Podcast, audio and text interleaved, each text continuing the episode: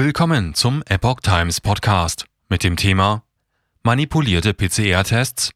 Experten befürchten DNA-Datensammlung in China. Ein Artikel von Sylvia Akbar vom 7. Februar 2022. Abgeschottet vom Rest Pekings in einer abgesperrten Blase werden etwa 3000 Athleten während der Olympischen Winterspiele täglich einer Corona-Testung unterzogen. Experten befürchten, dass ihre DNA von der Kommunistischen Partei Chinas gesammelt werden könnte. Andere befürchten eine mögliche Manipulation der PCR-Tests.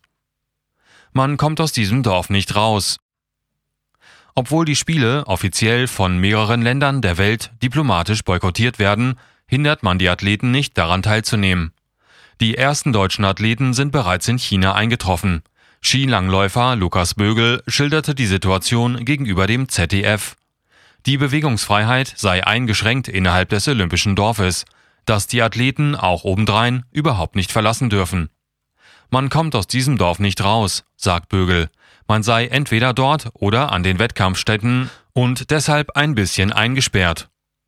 Die US-Athleten sind ebenfalls in Peking angekommen und wurden direkt in Hotels untergebracht, die von Drahtzäunen umgeben sind.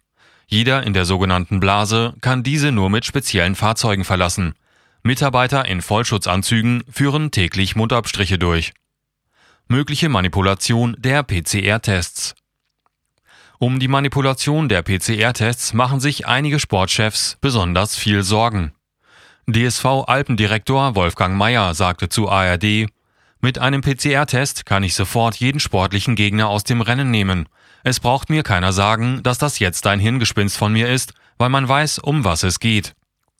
Man sei komplett ausgeliefert, weil man nicht wisse, was sie testen, wie sie es testen. Auch könne man nicht sicher sein, ob die Tests wirklich zu den richtigen Personen gehören. Mit den Tests seien Tür und Tor geöffnet für alles. Der ehemalige Skistar Felix Neureuter äußerte ebenfalls große Bedenken. Es weiß, stand jetzt, noch keiner Bescheid, wie es wirklich ablaufen wird, sagte er. Neureuter bemängelt jedoch vor allem die fehlende Sicherheit für die Athleten. Zitat Man kann das Ganze auch noch weiterspinnen. Dopingproben werden in Sochi vertauscht. Wie ist es mit den PCR-Tests? So der Ex-Skifahrer. Bei den Winterspielen 2014 in Russland waren im großen Stil und staatlich angeordnet positive Dopingproben vertuscht worden.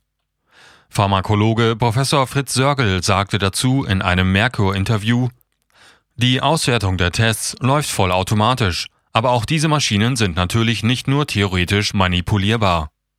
Der Wille zum Betrug sei auch immer da. Niemand weiß wirklich, was mit den Daten passiert.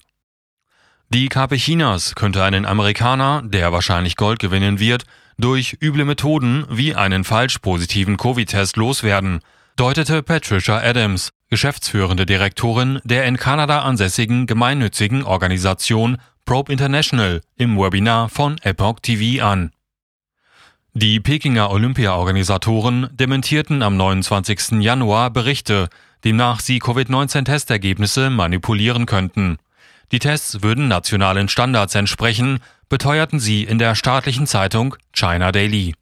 Letzten Endes wird jedoch alles von der chinesischen Regierung gemacht und niemand weiß wirklich, was mit den Daten passiert, sagt Adams.